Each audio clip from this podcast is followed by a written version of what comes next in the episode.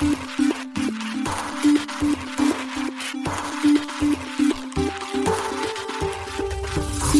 しい経済ニュース。この番組では伝統者のメディア新しい経済が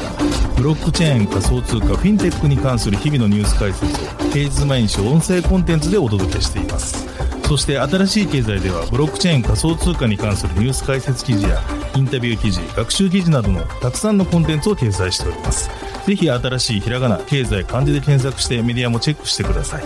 そして LINE 公式アカウントではメディアの更新情報を配信しております LINE 公式アカウントにもぜひご登録ください現当社新しい経済編集部の大津賀です。はい、本日は10月の24日火曜日です。今日のニュース行きましょう。ビットコインが1年半ぶり高値、DTCC 掲載やグレースケール勝訴で現物 ETF 承認期待が影響か。グレースケールが現物ビットコイン ETF 訴訟に勝利、米控訴裁の判決が確定。マイクロストラテジー、前月比で約1078億円の含み益増、ビットコインの価格上昇を受け。KDDI がアスターと協業開始、アルファ U のアスター zkEVM 対応検討へ。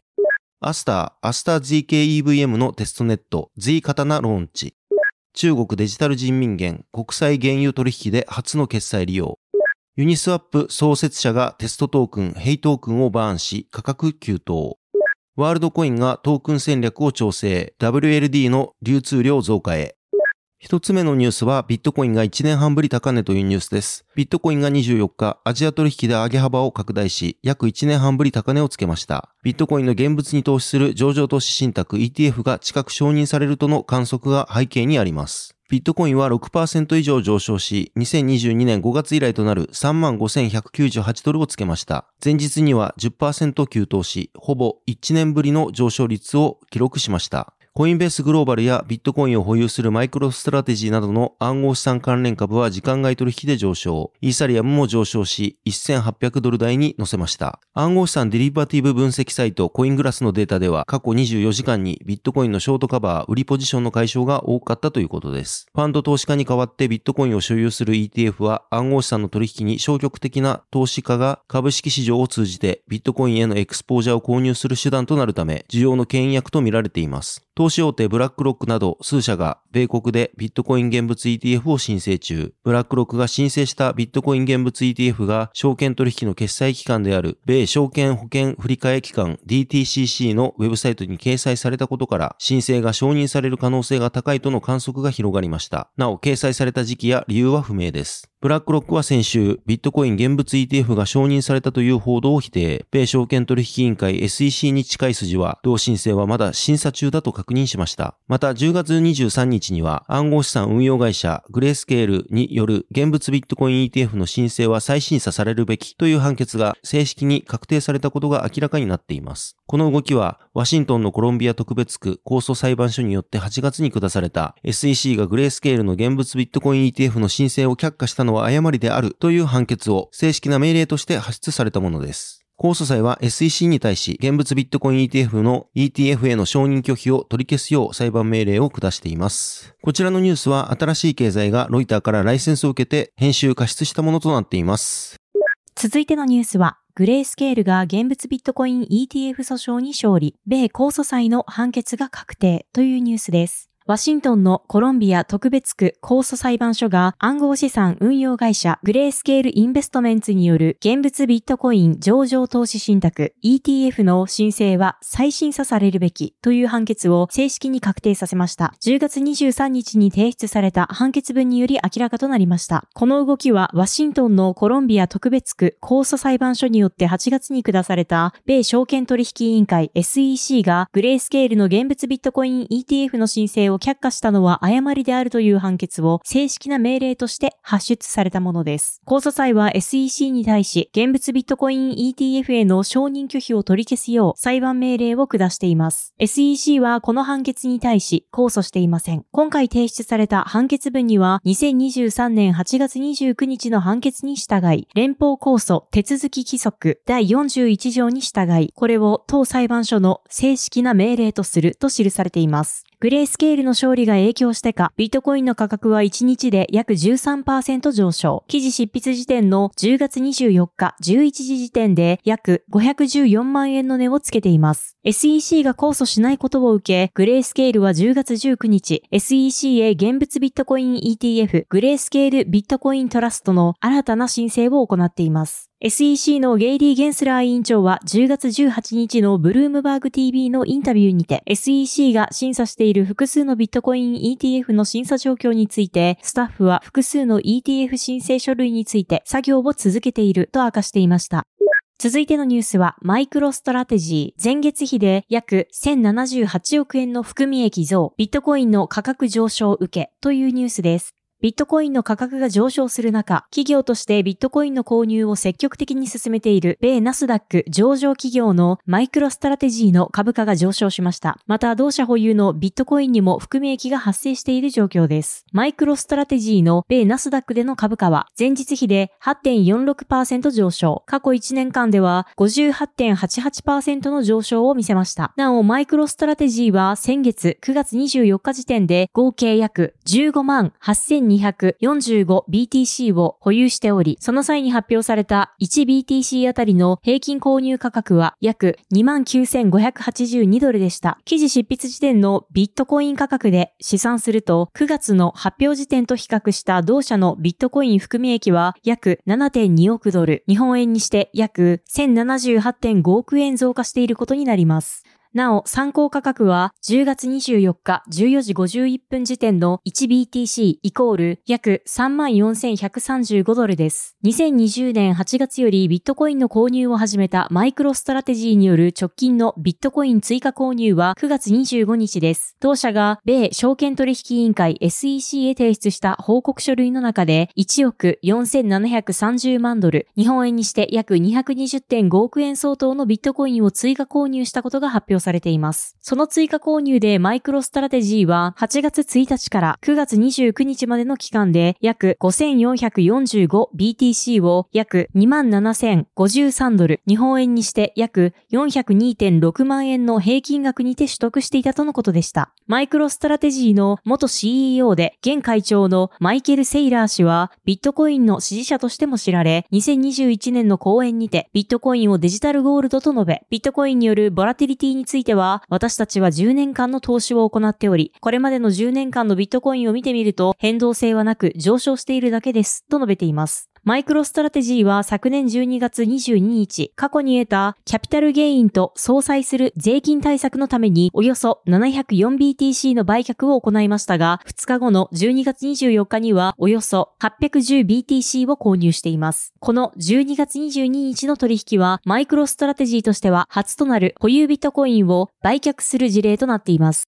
続いてのニュースは、KDDI の αU がアスターのアスター GKEVM 対応検討へというニュースです。KDDI がステークテクノロジーズ及びスターテイルラボとの Web3 領域における協業に向けた協議開始を10月24日に発表しました。ステークテクノロジーズは日本初のレイヤー1ブロックチェーンアスターネットワークとイーサリアムのレイヤー2となるアスター ZKEVM パワードバイポリゴンの開発を主導する企業です。また、スターテイルラボはアスター財団や Web3 財団、その他のプロジェクトや大企業との協業を通して、マルチチェーン対応のアプリケーションやインフラを開発する Web3 テック企業です。共にシンガポール法人となっています。なお、スターテイルラボの CEO はアスターネットワークファウンダーの渡辺聡太氏が務めています。発表によると今回締結した合意書のもと進められる協議は全4項目です。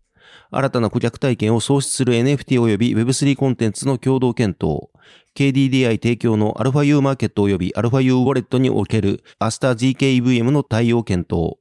αU ウォレット対応サービスの新規創出及び拡充に向けた共同検討、トークン技術などを活用した新規事業の共同検討ということです。 KDDI は今年3月にメタバース及び Web3 に関するサービス αU を始動。同サービスではメタバースでエンタメ体験や友達との会話を楽しめる αU メタバース。360度自由視点の高精細な音楽ライブを楽しめる αU ライブ。NFT となるデジタルアート作品などの購入ができる αU マーケット。暗号資産及び NFT を管理できる αU ウォレット。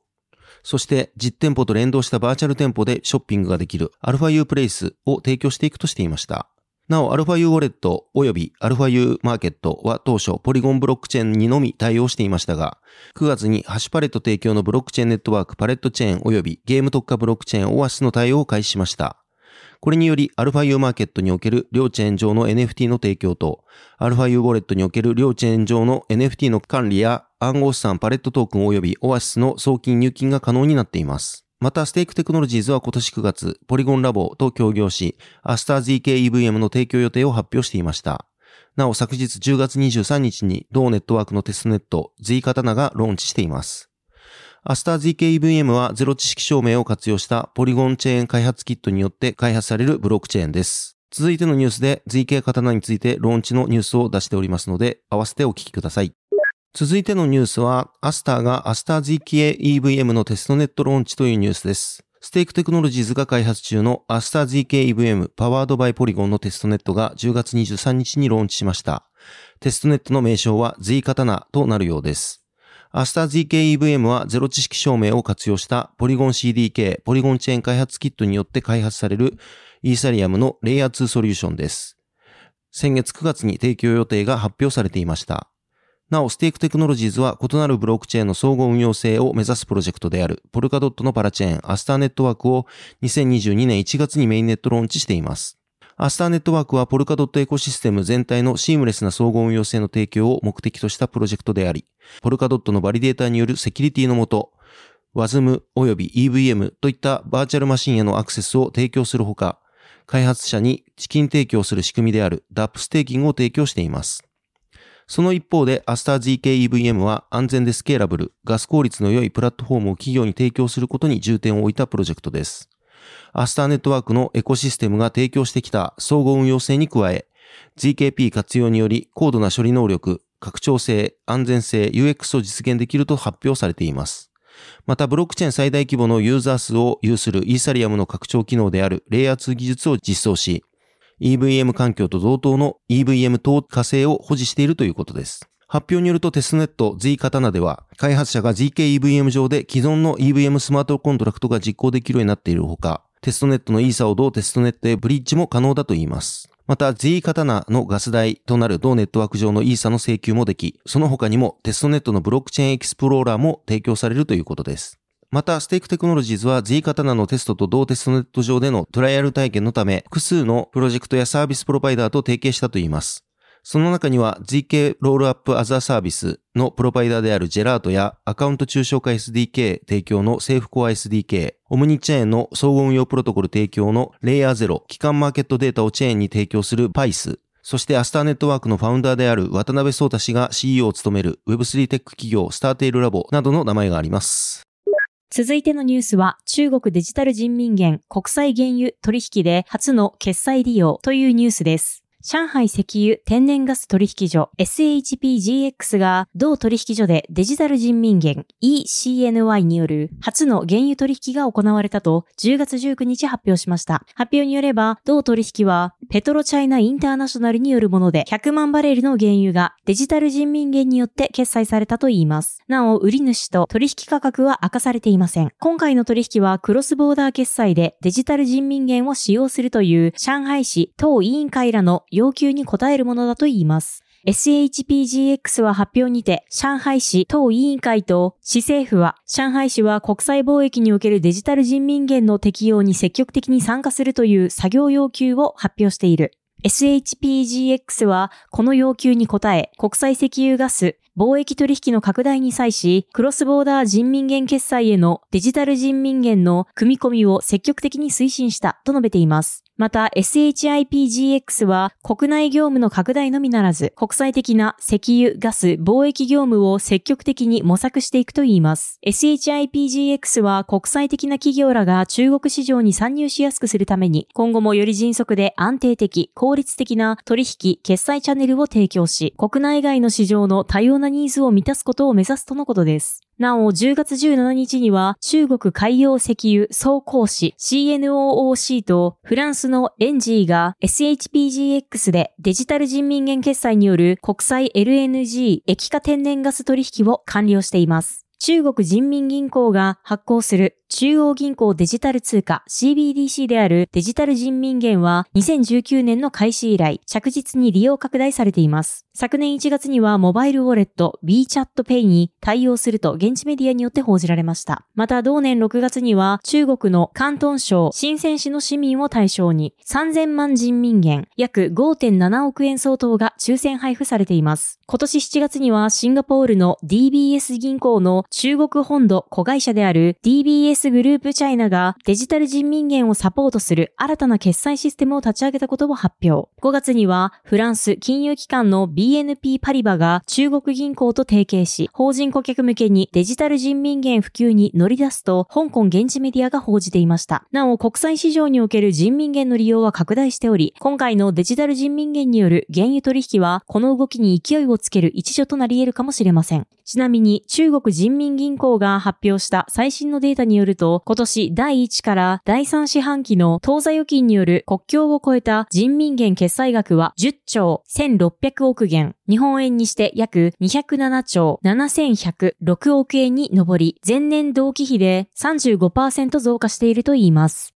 続いてのニュースはユニスワップ創設者がテストトークン、ヘイコインをバーンし価格急騰というニュースです。大手 DEX のユニスワップ創設者ヘイデン・アダムス氏が過去にテストトークンとして発行していたヘイコインの総供給量のうち99.99%を10月21日にバーンしました。それによりヘイコインの価格が急騰しました。ヘイコインはアダムス氏が2018年にユニスワップの当時のプロトコルユニスワップ V1 の流動性プールをテストするために発行したトークンです。当時はイーサリアムのガス代は安くメインネットでテストが実行できたためヘイコインはメインネットで発行されたとのことです。その後、同トークンはユニスワップ V1 からユニスワップ V2 へプロトコルを移行するコントラクトのテストでも利用されていました。なお、同トークンのアイコンはアダムス氏をモチーフにしたものとなっています。現在、同トークンはミームコインとして取引がされており、これまでは発行量のうち99.99%がアダムス氏のウォレットに保有されていました。アダムス氏は自身の X で結局のところ私は人々がミームしたり、投機したりするトークンのほぼ全供給量を所有することに不安を感じたので、全額をウォレットに入れて燃やすことにしました、と述べました。また同氏は、はっきり言っておきますが、私は今後、関与するつもりはなく、財布の中のヘイは全て燃やしてしまったので、それについて推測するのは愚かだと考えています、とも述べています。また、アダムス氏は、トークンのアイコンを同氏に関係ない画像にすることも希望しており、同氏の写真が利用された場合は、画像の削除を検討するとしています。ヘイコインはバーンが行われた後に価格が急騰しており、現在でもバーンが行われる前に比べて約4.4倍の価格である1ヘイ約306万ドルで取引が行われています。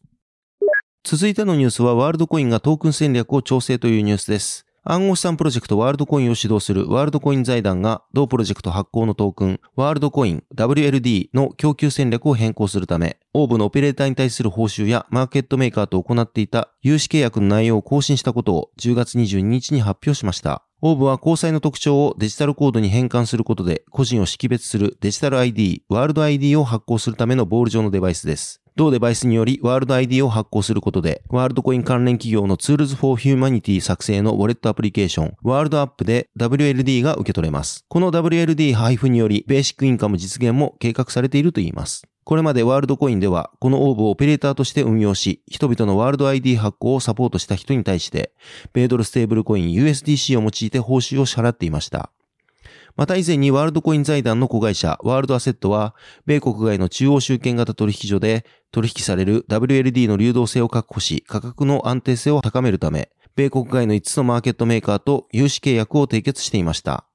これにより5つのマーケットメーカーは合計1億 WLD の融資を受けていましたが、その融資の期限は10月24日に切れる予定でした。今回ワールドアセットはこの融資契約を更新し、融資契約の期限を12月15日まで延長。融資額の合計を2500万 WLD 減額したといいます。これにより融資を受けているマーケットメーカーは2500万 WLD を返還するか買い取ることになるということです。ワールドコイン財団は現在トークンの供給戦略としてエコシステムでのマーケットメーカーの影響を軽減し、広くユーザーに供給することで、ネットワークの参加者により良い報酬を与えることを目指しています。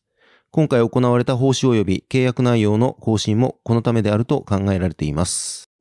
はい、本日のニュースは以上となります。このように私たち、新しい経済編集部では、ブロックチェーン暗号資産に関するニュースを平日毎日ラジオで配信をしております。本日ご紹介したニュースはすべてサイトの方に上がっております。ぜひサイトの方も見に来てください。新しいひらがな、経済漢字で検索して見に来ていただければと思います。それでは本日はありがとうございました。ありがとうございました。